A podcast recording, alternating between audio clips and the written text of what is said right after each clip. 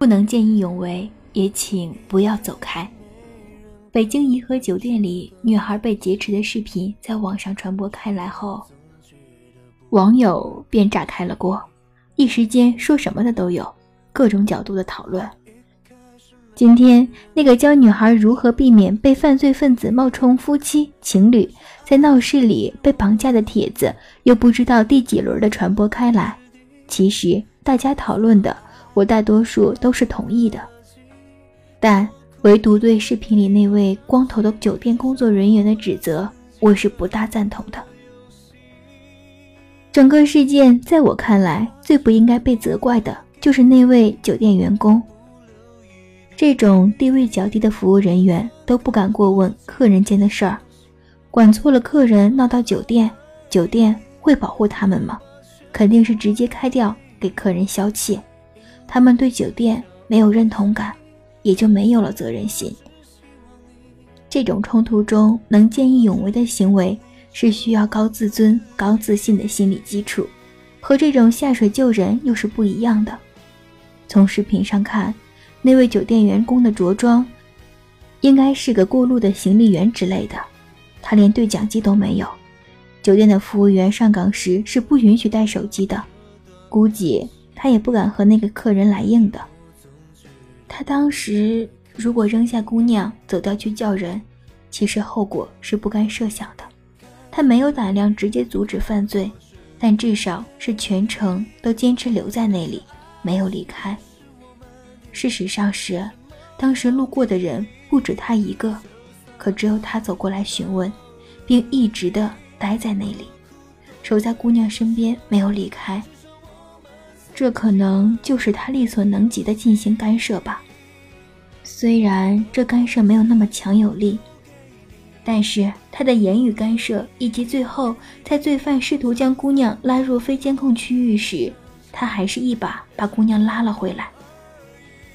有些网友觉得他不作为，我却觉得，不能一出事儿，责任就推给他这种劳动者的身上，这种指责。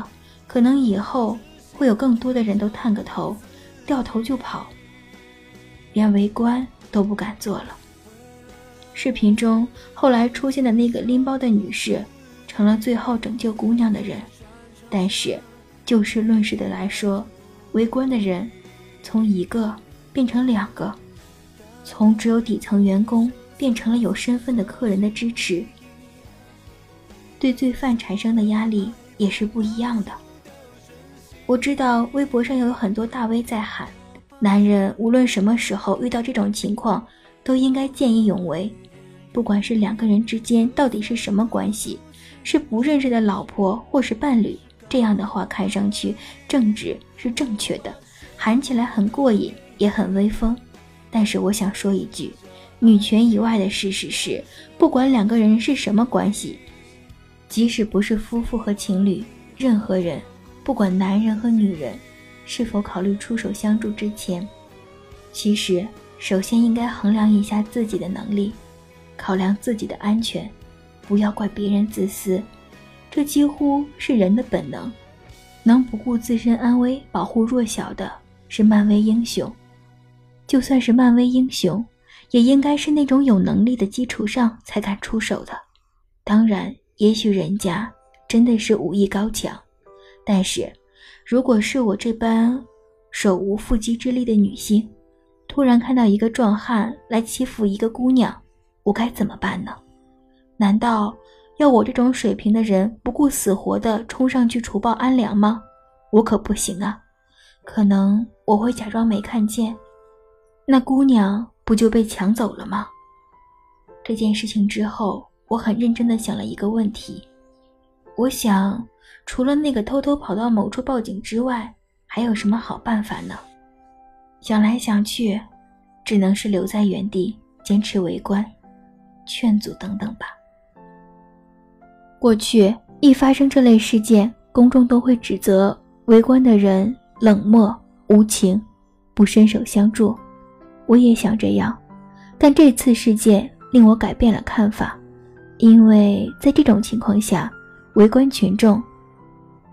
真的可能就是姑娘的最后一根救命稻草。网上教的那些招数，比如向围观群众某个指定的人求助，抢围观群众的手机摔坏等等。但有一个最重要的前提就是，首先，你得有围观的群众呀。简·雅各布斯在他的《美国大城市的生与死》中曾经总结过关注的力量：一个放开的街区都是熟人，陌生人的进入会引起大家的关注，可能反倒更利于社区的安全。这次颐和酒店事件中，除了这位服务员以外，几乎所有人看到之后，都掉头走开了，一直到那位拎包的女士出现。如果大家都能够走过来询问一下到底是怎么回事儿，或者就在一旁关注事态的发展，犯罪分子可能就早早的心虚了吧。我们的治安其实不好，见义勇为是需要很大的勇气的，也有很大的风险成本，因为那些犯罪分子确实会进行打击报复。人在生活中发现身边发生此类事件。一般来讲，有三种选择：一、转身离开；二、驻足观望；三、出手相救。我觉得很少能力有限的普通人会立刻伸出手相助的决定，更多的人会选择转身离开，因为转身离开是没有丝毫危险的，也不会受任何良心的谴责和舆论的谴责。但旁观者可能会因为具体情况的改变。比如身边人越来越多，被害者十分精确地向谁求助，从而改变主意出手相救。这对于受害者来说，这就是宝贵的一线生机呀！我当然知道，警察不作为、体制不完善、酒店管理的可疑性是发生的根本原因。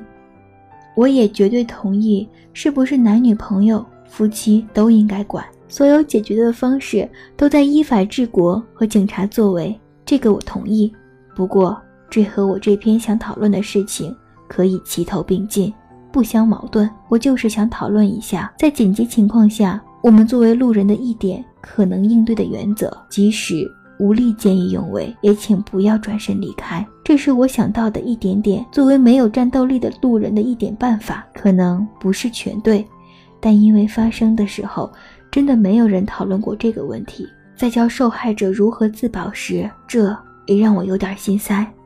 如果你作为路人遇到这种事情，能想出什么好办法呢？怎样才能把姑娘救下来呢？也请你们一起分享一下吧。还有，